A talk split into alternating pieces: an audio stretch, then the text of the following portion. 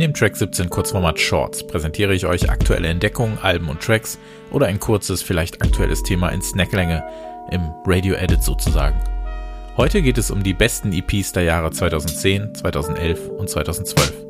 Hi, ich bin Christopher Hunold und ihr hört den Track 17 Musik Podcast.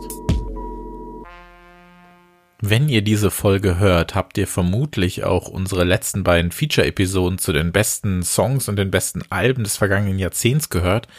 Da haben Albert und ich jeweils 17 Songs und Alben mitgebracht, die in fünf Genreschubladen gesteckt und ein bisschen geschaut, inwieweit diese Alben für diese Genres in diesem Jahrzehnt standen und ja, welche Geschichte sich für die Entwicklung der 10er Jahre erzählen können. Aber, und das ist mir ein ganz persönliches Anliegen, ist immer wieder zu erwähnen, dass nicht nur Alben und Songs dieses Jahrzehnt ausmachen oder Musik allgemein ausmachen, sondern dass äh, EPs und Zwölfer und Zehner ein bisschen mehr Aufmerksamkeit bekommen nach wie vor kann ich nicht nachvollziehen, dass sich viele Menschen freiwillig die Musik, sehr guter Musik entziehen, nur weil sie nicht auf einem Album erscheint. Und weil so viele herausragende EPs in den 2010ern erschienen sind, möchte ich das Ganze hier chronologisch abhandeln und jedes Jahr des vergangenen Jahrzehnts einmal mit seinen EPs vorstellen. In der heutigen Shorts-Folge gibt's die Jahre 2010, 2011 und 2012. Spoiler Alert, die EP des Jahrzehnts ist schon dabei die ganze Bass, Post-Bass, Post-Dubstep, was auch immer Szene befand sich an ihrem Höhepunkt im Jahr 2010. Das hat man nicht nur mit Alben wie denen von Scuba und Monkimi mitbekommen, sondern eben vor allem in der ganzen Zwölfer- und EP-Geschichte. Ein Joy Orbison war im Jahr nach Hive Mango zum Beispiel mit mehreren Songs oder mehreren EPs wie BB und eben ähm, The Shrew Would Have Cushioned the Blow am Start. Über diesen Song haben wir in der Song-Episode ja auch gesprochen. Diese EP ist absolut perfekt. Ähm, der Titelsong sowie die B-Seite So the Rope haben diese ganze R&B-infizierte Bassgeschichte perfektioniert und dazu gab es eben noch den Actress Neuhaus So Glow Mix auf der B-Seite. Also diese EP unglaublich gut. Dazu kommt ähm, Love Pressure von Sepulcure. Das ist ein Duo, wo auch ähm, Machine Drum mit dabei ist und Love Pressure war eben dieser sehr crispe garagige, ein bisschen verlangsamte Bass-Sound, der zu dieser Zeit oder in diesem Jahr einfach überall gewesen ist oder zumindest bei mir überall gewesen ist. Ich habe ihn einfach rauf und runter gehört. Dann jemand wie Faulty DL, der hat in den Vorjahren ein paar großartige Alben gemacht und kommt eigentlich nicht ohne mindestens drei bis vier großartige Zwölfer auf genauso vielen Labels ähm, zu der Zeit aus und Fracker Flex war für mich der Favorit 2010. Ein James Blake vor seinem Album war er, ja, wie soll man sagen, fast noch ein anderer Musiker und CMYK ist für mich die James Blake Perfektion äh, wenige Monate bevor er mit seinem selbstbetitelten Debütalbum in eine völlig andere Richtung abgedriftet ist. Dazu Ramadan Man, äh, Pearson Sound hat er sich später genannt, die Ramadan Man EP mit diesem großartigen Song Don't Change for Me. Es ist einfach so skurril skelettierter Bass, Drum and Bass Sound und das hat es in den Jahren danach einfach nicht mehr so gegeben. Ich erinnere auch gerne an Blawan, der auf äh, Hessel Audio, einem zu der Zeit ja wirklich sehr wichtigen Label für diese Bassgeschichte, ähm, die äh, Doppel-A From Idi rausgebracht hat. Und ich glaube vor allem Fram oder Fram, wie auch immer man ihn aussprechen mag, ist einer der Tracks des Jahres gewesen in dieser ganzen Geschichte. Ähm, denn dieser Bass-Sound, dieser Drum-Sound vor allem, den hat man in dem Jahr sehr, sehr viel gehört. Und Blauan, der dann auch später ähm, ja Brandy-Remixe gemacht hat, der hat das Ganze ziemlich ziemlich gut auf den Punkt gebracht. Dazu gab es eine fast schon bass-poppige EP von Fantastic Mr. Fox Evelyn, seine beste Platte. Ich habe keine Ahnung, was aus dem Typen geworden ist, aber der hat seit 2014 nichts mehr rausgebracht. Es ist ein absoluter Jammer, denn äh, Evelyn eine sehr, sehr, sehr, sehr tolle EP, die man auf jeden Fall gehört haben muss. Dazu äh, eine, die bei mir auch im Schrank steht, äh, The Look von Jacques Green, der in den letzten Jahren angefangen hat, Alben zu produzieren, zu dem Zeitpunkt so ein bisschen in dieser ja neonleuchtenden äh, Numbers-Welt von äh, ja auch R&B und Hochglanzpop infizierter Bassmusik der frühen 2010er steckte. Auf einen Julio Bashmore konnte man zu der Zeit auch nicht verzichten. Ähm, das hat sich dann auch später Jesse Ware gedacht. Und auf Hessel Audio auch Pangea mit der Pangea Doppel-EP, eine Doppelzwölfer, die habe ich auch absolut rauf und runter gehört und gerade den Track Sunset Yellow, den ich auch mit auf die Playlist legen werde, den sollte man, wenn es irgendwie geht, gehört haben. Actress hat sich auch im Jahr von Splash, dem Album der Dekade, nicht lumpen lassen und noch zusätzlich eine 12 auf Non-Plus veröffentlicht. Zwei Stück hat er insgesamt daraus gebracht, im Jahr darauf noch eine Machine and Voice.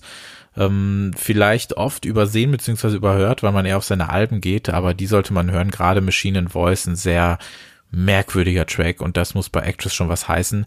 Auch A Made Up Sound, eigentlich 2562 oder 2562 oder wie man es auch auf Niederländisch ausspricht, der niederländische Produzent mit seinem ja, Hausmonika und Alarm Cries ist auch eine Platte, die hier im Regal steht.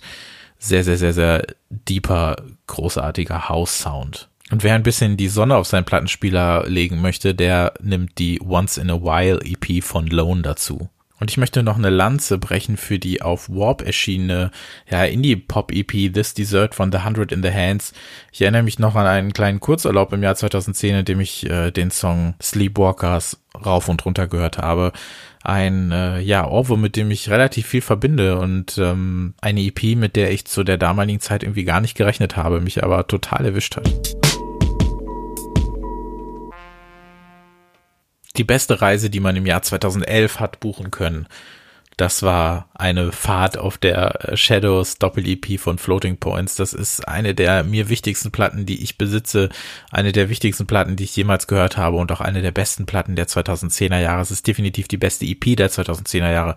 Floating Points, den haben Albert und ich ja schon öfters auch im Podcast erwähnt. Wir mögen ihn sehr gerne. Er hat unglaublich viele gute Singles und Zwölfer und EPs veröffentlicht aber auch trotz der guten Alben, trotz Crush, was ja ein sehr, sehr tolles Album im letzten Jahr noch gewesen ist, aber mit Shadows hat er sein Magnus Opum relativ früh in seiner Karriere veröffentlicht und nichts kommt an diese 2010 erschienene spacige, hausige, bassige Musik heran.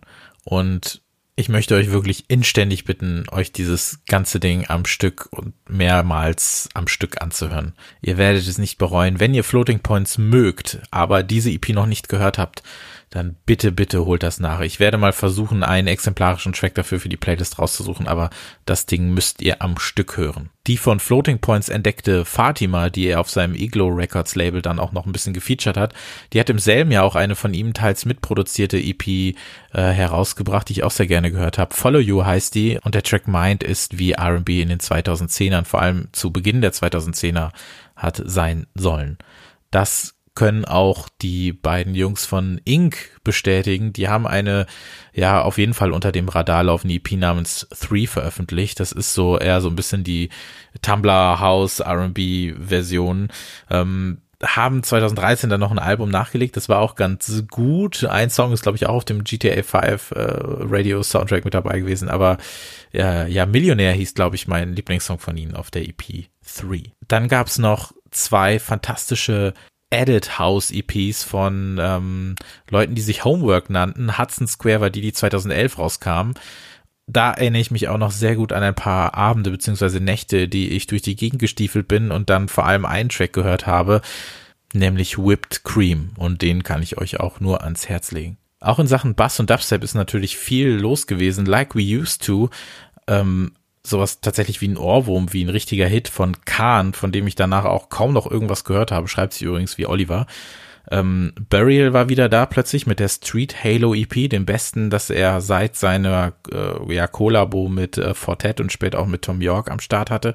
Und der ewige Faulty DL war natürlich auch 2011 am Start. Er hatte da auch ein großartiges Album, aber die Hip Love 12 Inch kann ich auch nur schwerstens empfehlen, hatte auf der B-Seite dazu noch einen Jamie XX Remix.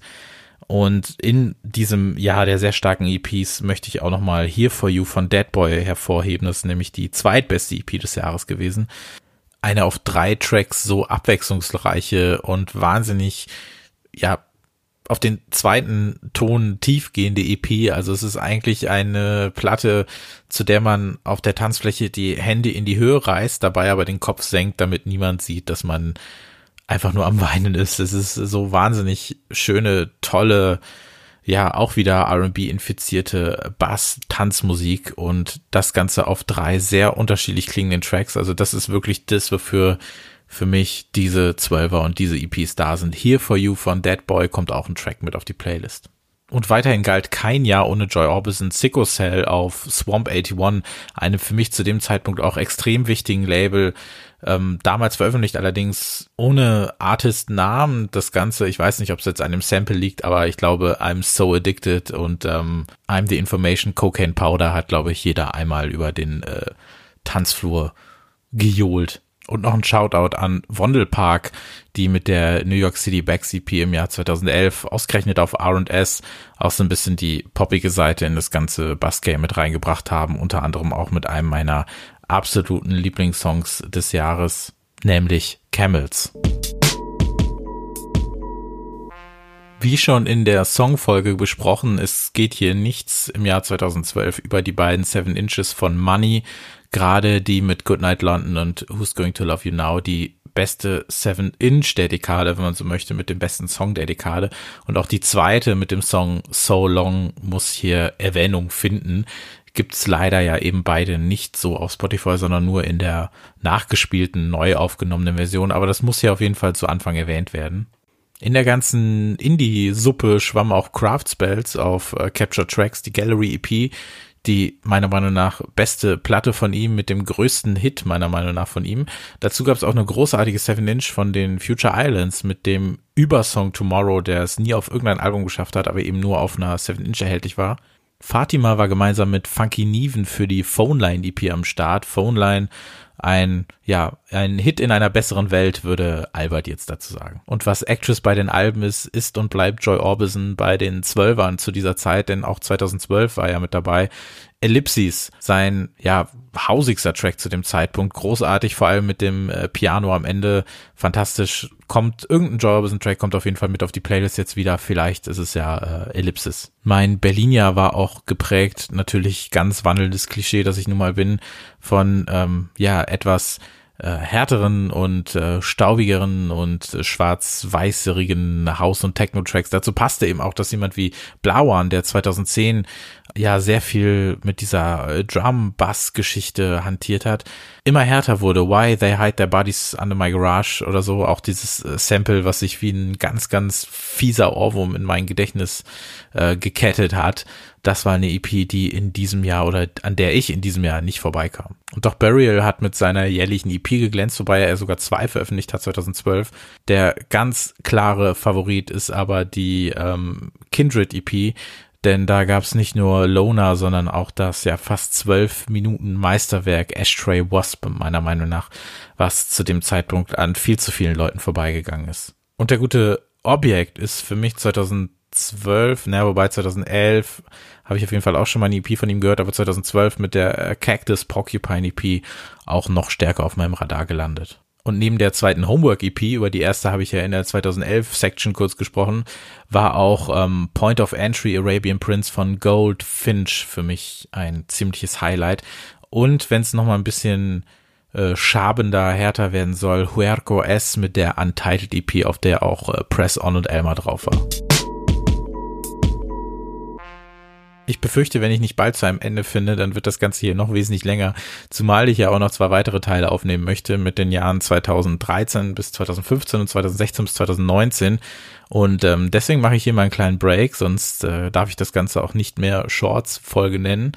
Sagt mir auf jeden Fall, was euch von diesen ganzen Tracks und EPs gefallen hat. Sagt mir doch auch einfach, was eure favorisierten EPs und Zwölfer oder Siebener oder Zehner des vergangenen Jahrzehnts gewesen sind hört euch einfach verpasst es auf der Track 17 die äh, Playlist zum Podcast Playlist an. Und vergesst nicht beim nächsten Zoom, Skype oder was auch immer Conference Call mit äh, euren Eltern, euren Freunden, eurer Partnerin, eurem Partner oder euren Chefs vielleicht mal in den Nähensatz einzuwerfen. Hey, übrigens, es gibt da diesen Podcast Track 17, der ist ganz schön gut und während ihr in der Quarantäne vor euch hin äh, döst, könnt ihr doch dabei diesen Podcast hören. Das würde uns äh, sehr, sehr gut gefallen.